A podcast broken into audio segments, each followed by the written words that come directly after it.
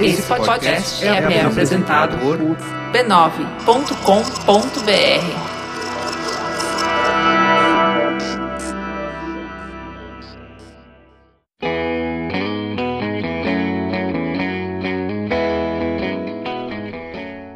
Olá a todos, eu sou Paulo Carvalho e esta é mais uma edição do podcast Caixa de Histórias, onde a gente sempre tem uma experiência diferenciada com a literatura. E hoje eu vou ler para vocês um trechinho do livro A Festa de Babette, de Karen Blixen, lançado pela SESI Editora, com tradução de Cássio de Arantes Leite. Então vamos lá ouvir um trechinho.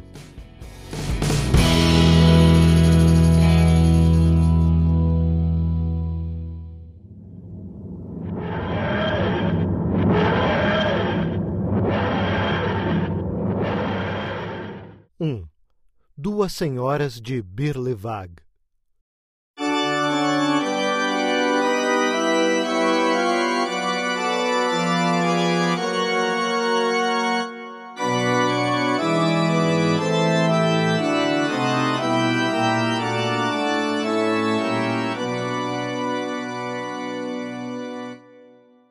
Na Noruega existe um fiord, um braço longo e estreito de mar entre montanhas altas chamado Birlevag.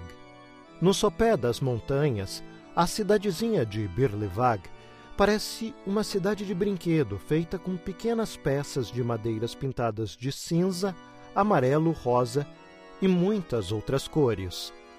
Há 65 anos, duas senhoras idosas moravam em uma das casas amarelas. Outras mulheres dessa época usavam anquinhas e as duas irmãs poderiam tê-las usado com tanta graça quanto qualquer uma delas, pois eram altas e esbeltas. Mas jamais possuíram artigo algum da moda. Haviam se vestido com um recato em cinza ou preto por toda a vida. Seus nomes de batismo eram Martine e Filipa, em homenagem a Martinho Lutero e seu amigo, Philip Melanchthon. O pai delas fora deão e profeta, fundador de algum grupo ou seita eclesiástica devota, conhecida e respeitada em toda a Noruega. Seus membros renunciavam aos prazeres deste mundo, pois a terra e tudo que continha para eles não constituíam senão um tipo de ilusão, e a verdadeira realidade era a nova Jerusalém a qual aspiravam. Jamais praguejavam, sua comunicação se dava com sim, sim e não, não, e tratavam-se uns aos outros por irmão e irmã. O Deão casara-se em idade provecta e por essa época havia muito já morrera. Os discípulos minguavam ano após ano, assim como a cor de seus cabelos, os próprios cabelos, a audição, tornavam-se até mesmo um pouco chorosos e briguentos, de modo que pequenos cismas surgiam na congregação. Mas continuavam a se reunir para ler e interpretar a palavra. Todos haviam conhecido as filhas do Deão desde garotinhas. Para eles, continuavam a ser duas irmãs pequenas, preciosas por causa do pai querido. Na Casa Amarela, sentiam que o espírito do Mestre estava entre eles. Ali, encontravam-se em casa e em paz. Essas duas senhoras tinham uma criada francesa, pau para toda a obra, Babette. Era uma coisa estranha para uma dupla de mulheres puritanas numa pequena cidade norueguesa, ao que tudo indica. Chegou-se até a exigir uma explicação. O povo de Berlevag encontrou a explicação nos sentimentos piedosos e na bondade de coração das irmãs, pois as filhas do velho Deão gastavam tempo e os pequenos rendimentos em obras de caridade. Nenhuma criatura infeliz ou aflita batia sua porta em vão. E Babette chegara àquela porta doze anos antes como uma fugitiva sem amigos, quase enlouquecida de dor e medo. Mas o verdadeiro motivo para a presença de Babette na casa das duas irmãs estava para ser descoberto, buscando-se um pouco mais fundo no passado e nos domínios do coração humano.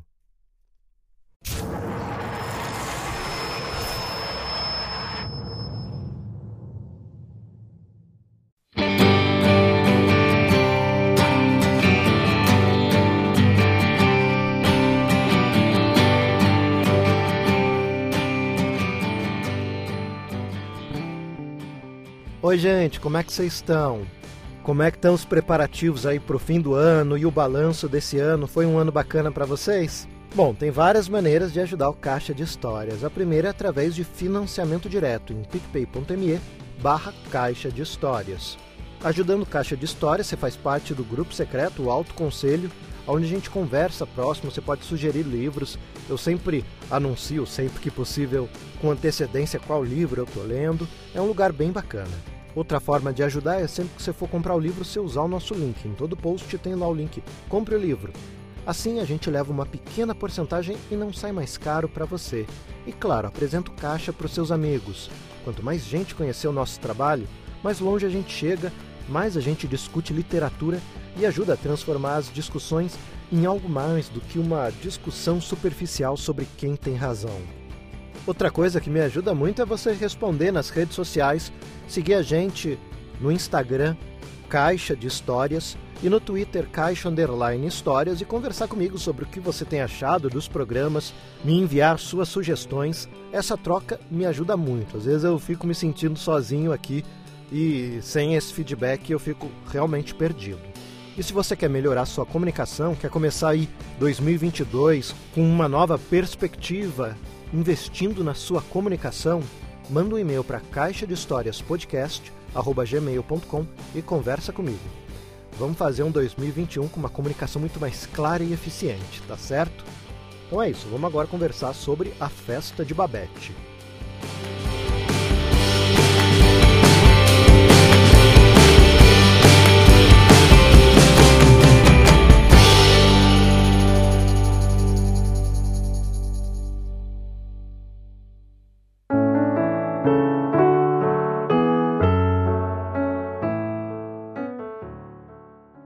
Karen Blixen, também conhecida pelo pseudônimo de Isaac Dinansen, nasceu em abril de 1885 em Rungsted, na Dinamarca. Perdão pela pronúncia errada. Em 1914, casou-se com um primo distante e com ele iniciou uma plantação de café no Quênia, na África.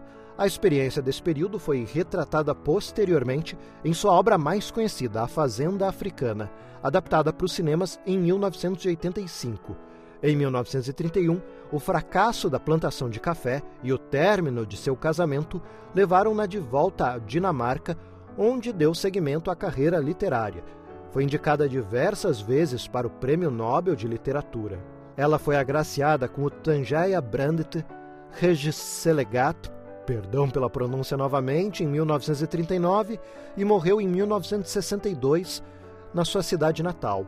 Festa de Babette também tem adaptação para o cinema que ganhou o Oscar de melhor filme estrangeiro em, no, no, fim da década de 80. Não vou lembrar a data exata agora. A primeira coisa que eu tenho para falar sobre o livro é que é um livro muito sensível. É uma noveleta, um livro que você lê numa tarde, numa sentada, em uma hora e meia, duas horas no máximo. É muito leve.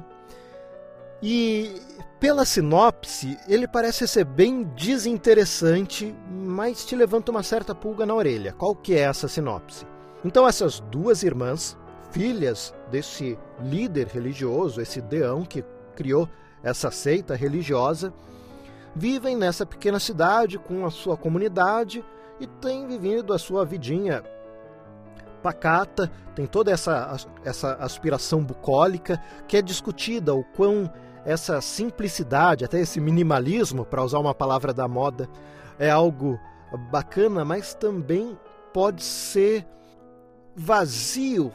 Vazio não é a palavra, não o bastante. Mas a gente já vai chegar nisso. Certo dia, então, chega essa Babette e pede abrigo. Ela está fugindo da França, de revoluções né, acontecendo na França. Ela fazia parte de uma luta social, de uma classe que briga pelo direito dos mais pobres e por conta disso é perseguida e tem que se exilar e acaba indo para a Noruega e pedindo a briga para essas senhoras e passa então a ser a cozinheira dessas mulheres. Um detalhe importante é que ela acaba impactando não apenas na vida dessas mulheres, mas em toda essa sociedade, até porque ela cozinha a sopa que essas mulheres distribuem aos mais necessitados. E claro, uma francesa entrando meio de sopetão numa sociedade religiosa, a primeira ideia que se tem é que vai ser aquela história da pessoa que chega e altera a cabeça de todo mundo. E felizmente não é sobre isso. É, digo felizmente porque, pela sinopse, é muito fácil você achar que vai se tratar de uma história em que você tem um grupo de religiosos fundamentalistas cheio de preconceitos que vão ter contato com uma pessoa diferente e expandir seus horizontes, mostrando que eles estavam obtusos com o seu pensamento. E não é isso. As personagens aqui têm profundidade, não são caricaturas, não são apenas arquétipos para provar um ponto do autor, no caso da autora. E por isso eu achei a história tão sensível. A autora dá tridimensionalidade para os personagens, mesmo numa história tão curta. Ela discute, sim, a questão do esvaziamento do hábito. Né? É, é engraçado até que mesmo no Caixa, em, em, alguns programas anteriores, a gente falou sobre o valor do hábito, e aqui eu retomo a discussão sobre a questão da simplicidade, até da ideia do, do bucólico, como estar mais próximo de Deus na sua simplicidade, como eles dizem no trechinho lido, nada nesse mundo uh, você deve desfrutar o bastante, porque vai ser só uma ilusão perto do que você realmente vai desfrutar no mundo de Deus né, na Nova Jerusalém. E isso se tornando um hábito, até que ponto esse hábito não se esvazia no sentido em que o hábito acaba vivendo por ele mesmo e não tendo mais um sentido profundo transformador na vida das pessoas. Fazemos assim porque sempre foi feito. Foi feito inicialmente por um sentido, por um propósito, mas ninguém mais o enxerga. Essa é uma discussão interessante sobretudo quando se fala em comunidades religiosas, porque eu mesmo já, na minha vida, claro, o Brasil é um país extremamente religioso, e eu já tive experiências com pessoas, por um acaso pessoas de mais idade, que tinham uma relação meio que de ficar escandalizada se ouvisse um riso alto na rua. Já achava, ouvia um riso alto, já soltava uma palavrinha maldosa do tipo, ó, esse pessoal pecando sabe? O que é engraçado, porque o fato de julgar o outro acaba sendo um pecado também, né? Então, eu ficar aqui austero na minha vida, fechado, faz com que eu seja superior moralmente mais próximo de Deus, porque o que eu deixo de viver aqui é para viver em outra vida. E aí há um sentido de autopunição né, de aceitar o sofrimento para apaziguar o sofrimento dos outros e, e guardar as recompensas para o outro mundo. O que é um conceito bem religioso e há uma certa beleza nisso, neste conceito. Então, tendo essa perspectiva, seria muito fácil transformar as irmãs e toda a comunidade religiosa em um bando de bobo. Mas não, a comunidade religiosa é uma comunidade verdadeira. Elas fazem coisas realmente pelos próximos, as irmãs realmente fazem por anos sopa para os mais necessitados e não crescem, não saem de lugar, não têm grandes aspirações, não fazem por um propósito político nada. Fazem porque acreditam que isso é o certo a ser feito. Inclusive, acolhem a Babette com essa ideia. Você pode até discutir que eles exploram a Babette, mas nunca foi a intenção delas. E o livro flerta com isso de você ir julgando as irmãs para no final mostrar que você está errado. Você, progressista, com a visão de que as coisas têm que ser mais igualitárias, está errado quando julga esse pessoal mais fechado, resumindo eles ao que você considera os seus erros. Babette foi uma mulher da revolução, foi uma mulher que queria mudar o mundo. E aí, quando ela se vê fechada numa sociedade super religiosa que não pode expressar as coisas como ela acha que deveriam ser, que tem que viver uma vida mais casta, mais humilde, ela aceita isso com humildade, até de quem está recebendo ajuda, e no momento oportuno, e aí a gente tem a grande virada da história, ela responde com carinho, ela responde finalmente conseguindo mostrar o melhor que ela tem. E o melhor que ela tem é ser uma cozinheira de mão cheia, tá? Não se importem com com spoilers. O livro não se trata disso. O livro é muito mais profundo. Não é um livro de trama, é um livro de reflexão. Será que às vezes a gente não se fecha em tanto nas nossas certezas que sim, são importantes, são coisas fortes. Babette lutou, arriscou a sua vida. E, no entanto, com as pessoas simples, ela não os vê como inimigos. Com as pessoas que talvez fosse a antítese do que ela deveria enfrentar, elas a enxerga com amor e ela entrega o melhor que ela pode. E é assim que ela pretende causar uma modificação através uh, do diálogo, através do carinho, ouvindo e apresentando o seu melhor no momento em que é permitido que ela apresente o seu melhor. Novamente, eu não estou querendo aqui ir contra dizer que um, uma discussão, um embate direto sejam coisas erradas, não se trata disso. Mas às vezes, em momentos tão polarizados quanto agora, às vezes a coisa mais revolucionária que a gente pode fazer é oferecer o nosso melhor. Bom, um elemento aqui da trama que acontece, que talvez seja uma grande revolução, eu não vou contar exatamente o que é, mas que descamba em determinado momento da Babette se dizer eu sou uma grande artista, por ser esta cozinheira que vai proporcionar esse jantar, que é um jantar que vai reconectar as pessoas. Isso que é interessante. Não é um jantar em que ela vai uh, dizer que, olha, você tem que viver a sua vida assim, vocês estão vivendo errado, não. O jantar começa, inclusive, a reconexão, não a partir da Babette, mas a partir do canto de uma música que a memória traz a este grupo, que é algo que a gente ainda tem junto. Isso prepara o espírito deles para aí sim receber o presente da Babette, que é esse jantar, que dá de tudo de melhor para eles. E isso alivia os ânimos, faz as pessoas se reconectarem. Meio que a gente tem rituais que servem para a gente se reconectar. O que, que é o jantar de Natal, a festa de Natal, se não uma grande desculpa para a gente se reunir e se reconectar, apesar de tudo que tem de diferente, né? Então, em vez de reclamar do seu tio que tem uma posição política absurda, tentar se reconectar com ele no Natal e falar: ok, a gente vai eternamente discordar, mas vamos lembrar o que, que a gente tem de, de comum, o que, que a gente tem que faz com que a gente seja uma família, talvez seja uma ideia interessante de se relembrar, né? Que eu acho que é esta mensagem que esse livro traz. E além disso, ele também discute a questão de que a vida, na vida, a gente toma um caminho certo e será que as nossas decisões levam ao caminho certo e a gente vai sofrer porque não tomou o caminho certo e ficar nessa de ai, sou infeliz porque fiz o caminho errado tal. Essa discussão de, de se você está vivendo intensamente ou só se deixando levar pela vida tem um pouco aqui. E te digo que é uma discussão que eu acho até talvez é um dos grandes aspirações da autora, mas para mim é a discussão menos importante aqui do livro, porque até o exemplo que ele dá é, é eu entendo que é um exemplo poético, é um exemplo para exemplificar algo a se pensar, mas um romance da juventude que fez o cara o resto da vida ficar pensando: ah, e se eu tivesse vivenciado aquele romance?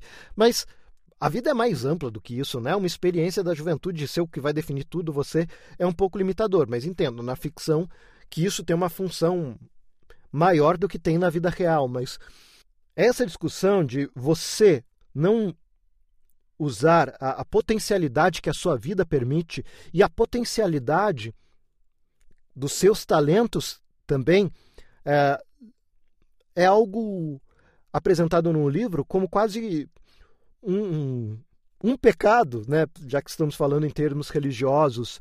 Babette é uma grande artista porque cozinha. Uh, tem uma frase do livro que eu quero trazer aqui, ó, que é assim, ó. Pobre, disse Babette, sorriu para si mesma ao ouvir isso. Não, nunca vou ser pobre.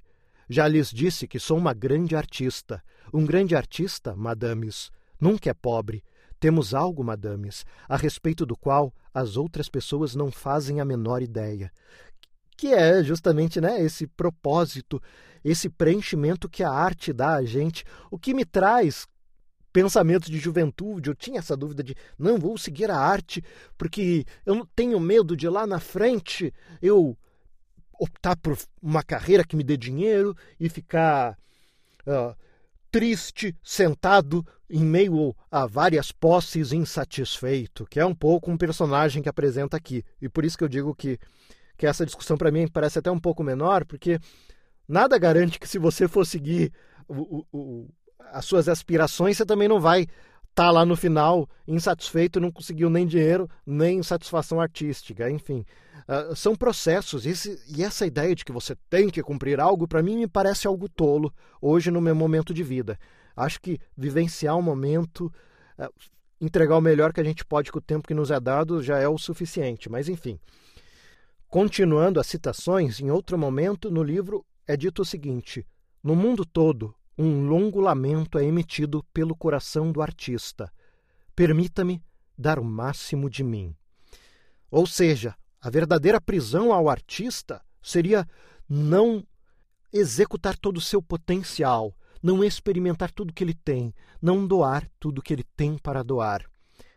A gente pode extrapolar isso para outras pessoas e aí dizer que a infelicidade do, do coronel ali foi por não ter se permitido viver suas emoções e ter seguido um caminho que decretaram para ele, não pelo caminho, não pela, pela paixão em si que não realizou, mas por todas as escolhas feitas sucessivamente, pensando apenas em deixar uh, o, o papel cumprido como deve ser e não vivenciar como deve se viver, que é uma crítica que também pode vir para as religiosas, aquela coisa, eu estou vivendo só o hábito pelo hábito ou o hábito ainda carrega sentido, né? Que é a discussão.